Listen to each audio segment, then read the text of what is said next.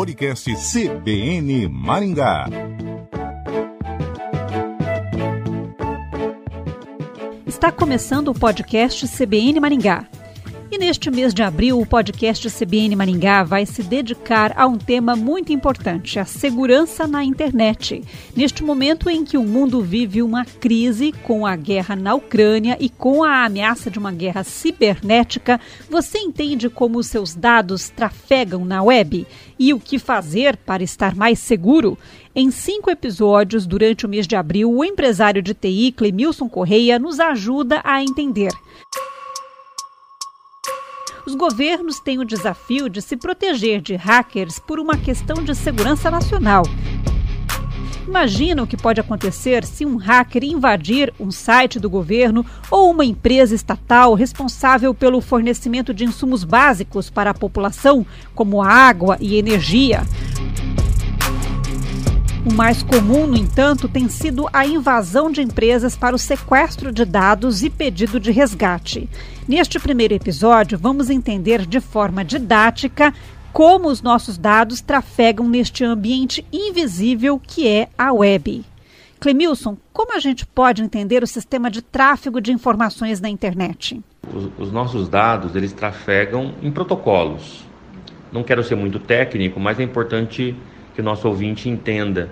Por exemplo, quando você entra é, num, num portal, acessa o navegador, você está utilizando o protocolo HTTP.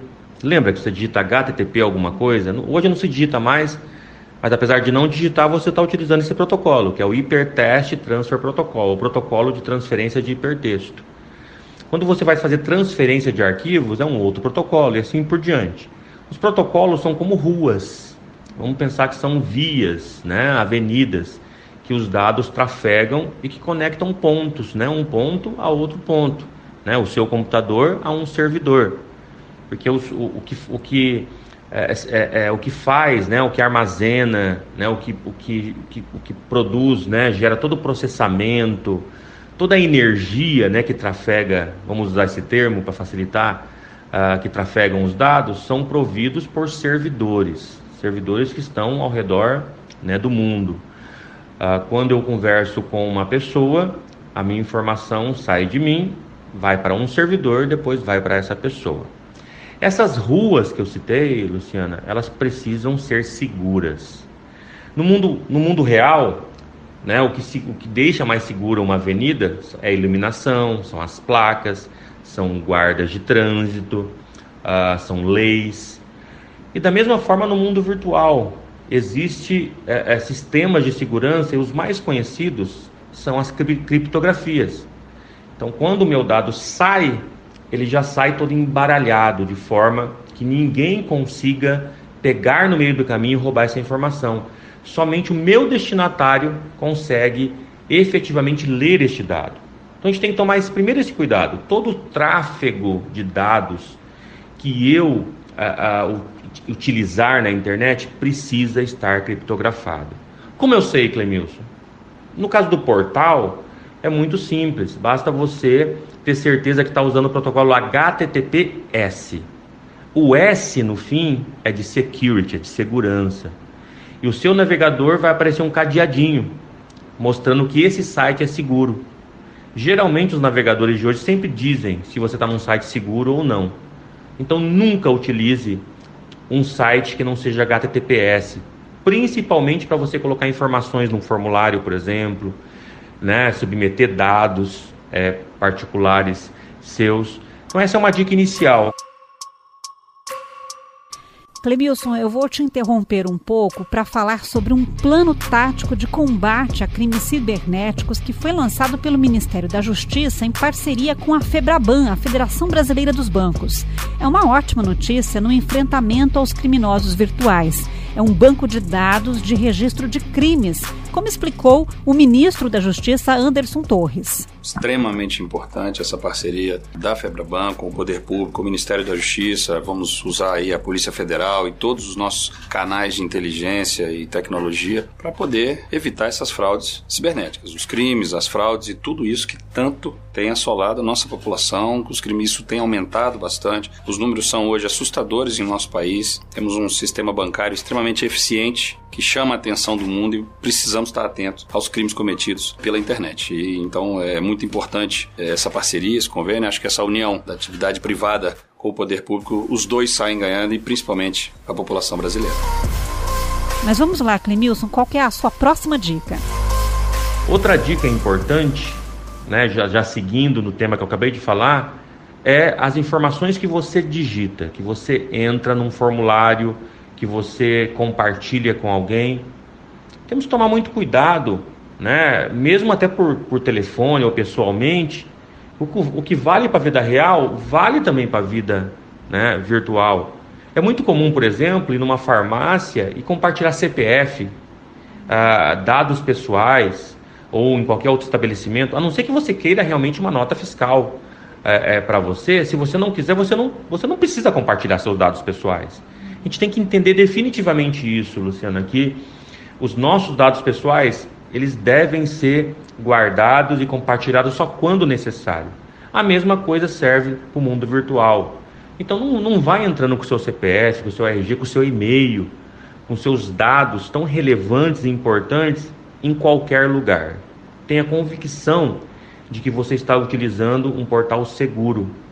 Eu vou dar uma sugestão, né? Você que preenche muito muitos dados, campos é, é, em formulário, submete muita informação pela internet, cria um e-mail secundário para você ou utiliza tecnologia simples, como por exemplo a, a, um sistema operacional iOS, ele tem agora, né, ou até o Android tem aplicativos que fazem isso, mas ele tem nativamente o iOS da Apple, um sistema que para cada acesso que você faz, ele gera um e-mail diferente. E ele coordena isso para que ninguém fique mandando depois spam, é, que são e-mails indesejados, ou que ninguém compartilhe o seu e-mail com outras pessoas.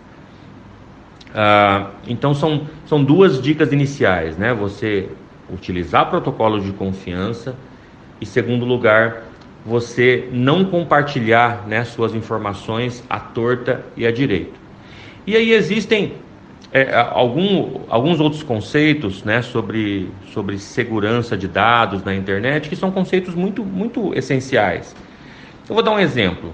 Né? É, imagine que você resolva comprar um veículo sem procedência, que você não observe pra, né, de quem você está comprando, não faça os, as consultas né, no, nesses, nesses, nessas empresas hoje que, que te dão toda a procedência veicular e mais, quando você entra no carro, você percebe que não tem chave, a ligação direta, por exemplo, ou que a porta está meio estourada, meio torta. Pô, esse carro foi roubado. Você vai realmente, né, utilizar aquele carro, né, que não tranca, que não é, tem procedência, que você não sabe de quem que é, correndo o risco de ser preso a qualquer momento ou de ter o veículo apreendido a qualquer momento? A mesma coisa era no mundo virtual. Você vai utilizar um software pirata para você acessar banco, para você guardar coisas pessoais como fotos, que são coisas valiosas da família, documentos, para você colocar dados da empresa sigilosos num computador com software pirata. Essa é uma mentalidade, Luciana, que tem mudado muito ah, é, nos últimos dias, ah, mas que ah, vejo ainda pessoas praticando isso. É importante ter essa consciência da mesma forma que um carro sem procedência é um software que foi craqueado, que o processo de craqueamento de um software é de quebrar a segurança que ele possui. Como, como, se, eu, como se eu abro um carro com uma chave micha, por exemplo. Então eu preciso ter uma base sólida. Se você que usa, por exemplo, Android no seu smartphone, você não pode fazer o processo de roteamento dele, que é quebrar a segurança do seu sistema operacional para instalar qualquer aplicativo Utilize aplicativos de confiança, de procedência, baixados na loja. Se proteja com aplicativos antivírus, né, antipragas.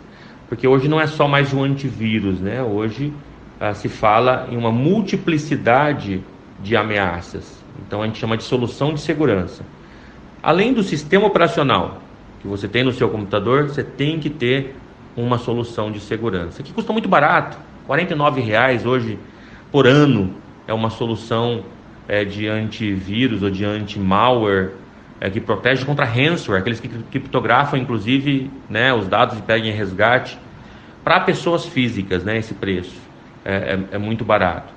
Uh, então eu diria isso, eu acho assim que esta base que eu passei agora, Luciana, é a, a, o caminho fundamental para que você trafegue adequadamente na internet com segurança. Mas às vezes a gente entra num site oficial e não encontra o cadeadinho, ou o computador até te avisa, olha, não é um site seguro, mas é um site do governo, e aí? É, lamentavelmente, Luciana, é, alguns é, portais oficiais não utilizam criptografia ou utilizam uma, uma, um certificado de criptografia vencido, porque ele tem uma validade. Ele tem uma validade. Existe um órgão que regulamenta no Brasil, que é o ICP, ah, e ele tem uma validade, que geralmente é de um ano, né, essa validade, e às vezes expira a validade e o, e o órgão não tem lá a administração, a gestão de fazer a atualização disso. Infelizmente, quando é um site público, se não tem outro caminho, nós ficamos vendidos. Ficamos vendidos e temos e sabemos que ao utilizar esse site, nós estamos toda a informação trafegada pode ser roubada no meio do caminho por algum criminoso.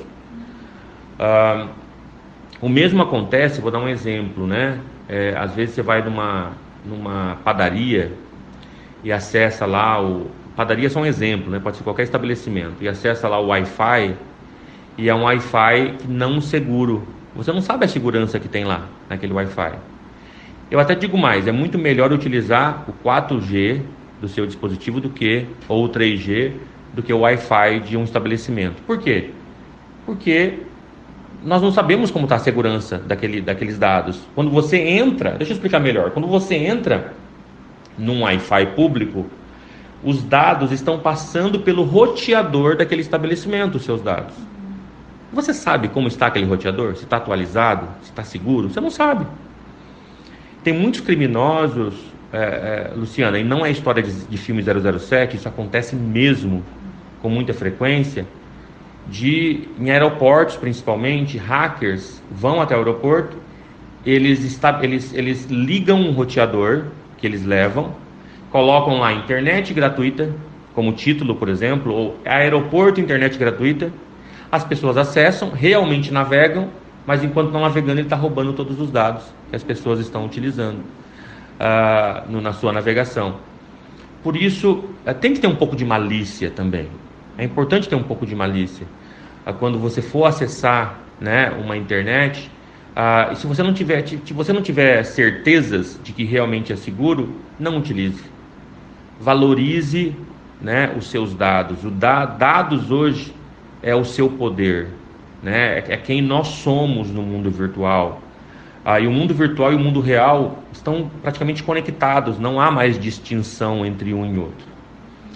E vale dizer também que para tudo o que nós fazemos é importante que tenha assim uma cópia de segurança. É importante que você guarde, porque você pode perder. Tudo pode ser perdido. É, é, portanto, tem que ser uma prática comum. Eu guardei um documento que é importante, eu copio ele para outro lugar.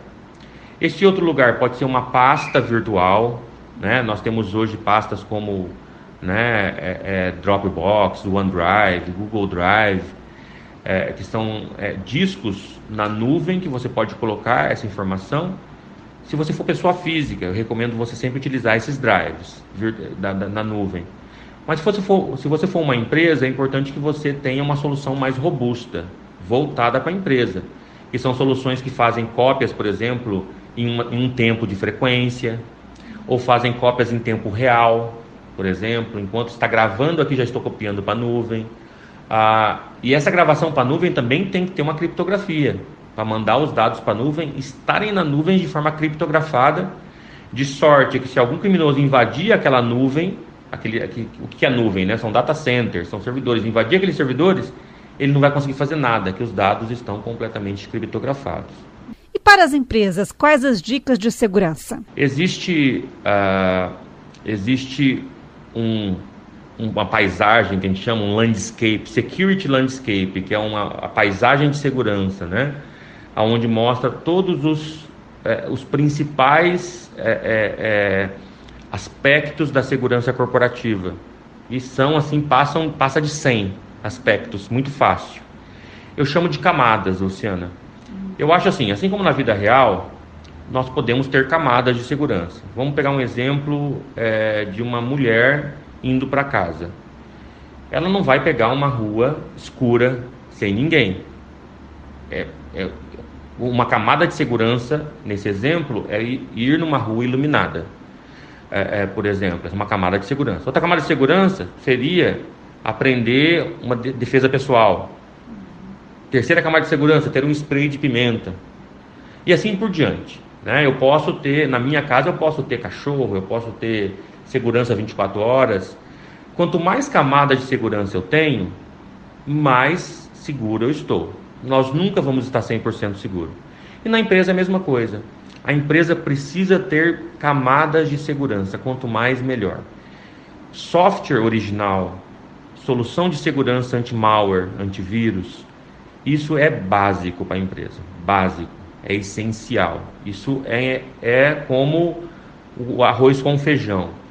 É preciso ir além, é preciso ter gestão de identidade, que é saber exatamente quais usuários que estão acessando e se são realmente autorizados a acessar, quais documentos eles podem acessar, em que horário, em que dispositivo, por exemplo. É preciso que as empresas comecem a pensar em GRC, que é governança e, e riscos e compliance. É um tema muito atual e é preciso levar isso para dentro da empresa. E não é só enterprise, empresas gigantes, não. Empresas pequenas e médias têm que repensar isso, mesmo porque nós temos uma lei é, é, regulada de federal que é a Lei Geral de Proteção de Dados Pessoais, a famosa LGPD, que está aí, está em vigência.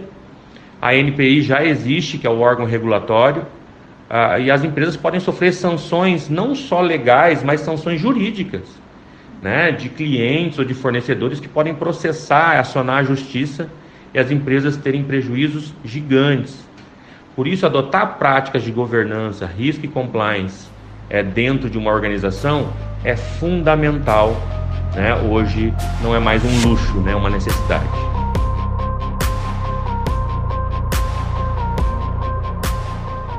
E este foi o primeiro episódio da série sobre segurança na internet. No próximo podcast CBN Maringá, vamos falar sobre a Deep Web, o submundo da internet cercado de mistérios. O podcast CBN Maringá fica por aqui.